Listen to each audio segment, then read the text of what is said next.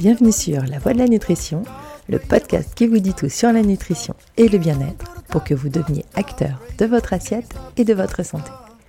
Je suis Julia, diététicienne nutritionniste, et je suis là pour vous partager mes connaissances et vous parler des sujets qui vous intéressent. Parce qu'il est important de savoir ce que l'on met dans son assiette et d'être actif dans ses choix, je vous explique tout ce qu'il y a à savoir pour avoir une alimentation équilibrée, saine et gourmande. Car oui, le plaisir doit rester au centre de notre assiette.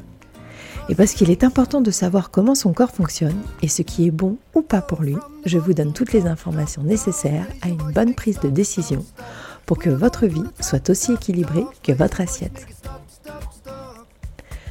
Dans cet épisode, nous allons nous intéresser au récemment célèbre quinoa.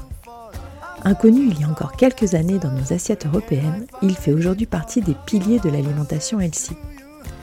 Alors pourquoi cette toute petite graine se retrouve en nombre dans nos bols et autres recettes? Je vous explique le pourquoi du comment. Si vous souhaitez avoir plus d'infos, de conseils, de recettes, vous pouvez aller visiter mon site lanutritionpourtous.fr ou me retrouver sur Instagram avec le compte La Nutrition pour tous en minuscule tout attaché.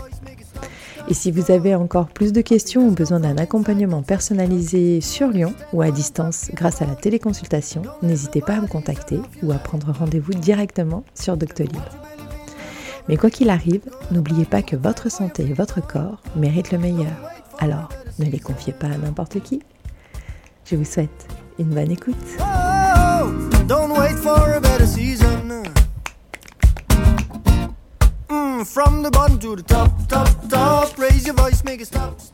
Prenez votre passeport et suivez-moi jusque dans les Andes pour découvrir l'histoire de cette pseudo-céréale, que l'on appelle aussi le riz des Incas. Rien de péjoratif dans le terme pseudo c'est seulement pour dire que le quinoa ne rentre pas dans une case et qu'il est un aliment hybride et plutôt indépendant au caractère bien trempé. Donc nous voilà partis pour les Andes, petit bout de montagne en Amérique latine qui la traverse depuis le Venezuela jusqu'à l'Argentine, en passant par le Pérou, la Bolivie, la Colombie, le Chili. Bref, simplement une des plus grandes chaînes de montagnes au monde qui brille également par sa diversité de paysages. Des volcans au lac en passant par des plaines, des déserts et de nombreuses forêts, ce magnifique écosystème produit entre autres le quinoa. Mi-ange, mi-démon, ou plutôt mi-céréale, mi-betterave. Et oui, la nature lui a donné des cousins comme la betterave, les épinards ou l'amarante. Pas de case, je vous dis. Cette plante, qui nous donne ce nouveau féculent, aime pousser dans la rudesse des hauts plateaux andins, pour lui donner tout le meilleur d'elle-même. À la base de l'alimentation sud-américaine, comme le maïs, les pommes de terre et les haricots, à l'époque des conquêtes, elle n'a pas été retenue pour faire la traversée jusque sur notre continent européen. Non pas pour un problème de passeport, non. Contrairement à ses copains, sa douce saveur de noisette se cachait sous une enveloppe amère qui contenait beaucoup de saponine et qui ne convenait pas au palais des conquistadors européens. Mais elle a surtout été restée, été rejetée pour la principale raison qui l'a fait propulser dans le top 10 de la healthy food. Elle ne contient pas de gluten. À l'époque, sa farine ne permettant pas de faire du pain, étant dépourvue de cette fameuse molécule élastique qu'est le gluten, elle a donc été boudée, délaissée et dédaignée. Et voilà que des centaines d'années plus tard, elle prend sa revanche et inonde nos rayons et nos menus, en commençant par les magasins diététiques, puis bio, pour se retrouver aujourd'hui dans tous les rayons des hyper, super, ultra et méga marchés.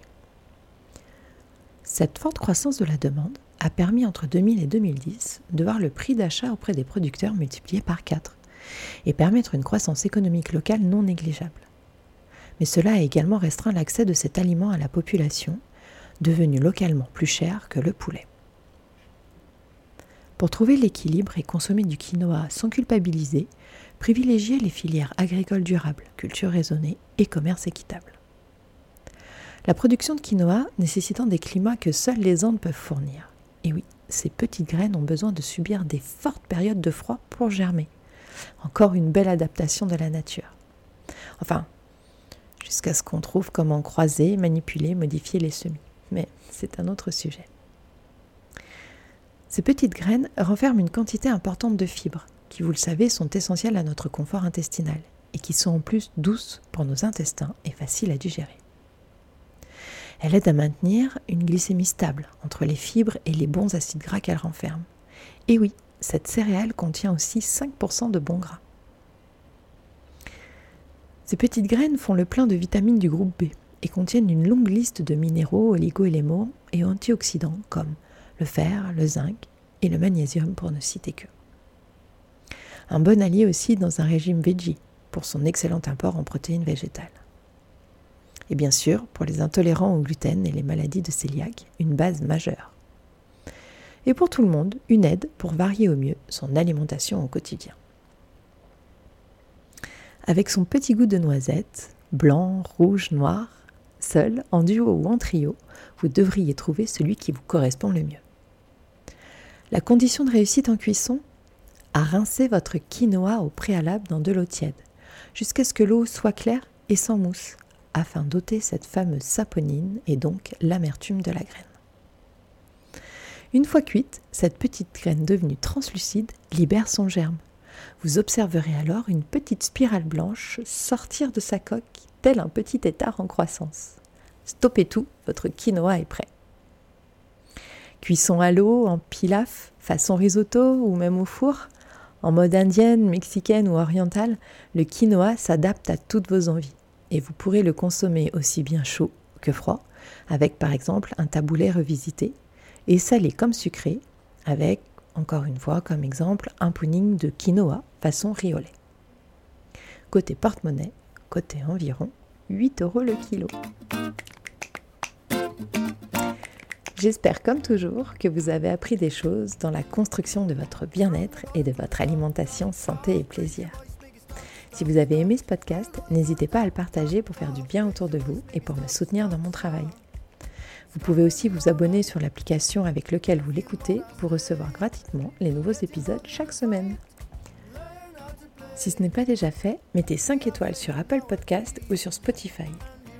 Et laissez-moi un commentaire ou une envie de sujet, j'y répondrai avec plaisir. Je vous dis à jeudi prochain. Prenez soin de vous.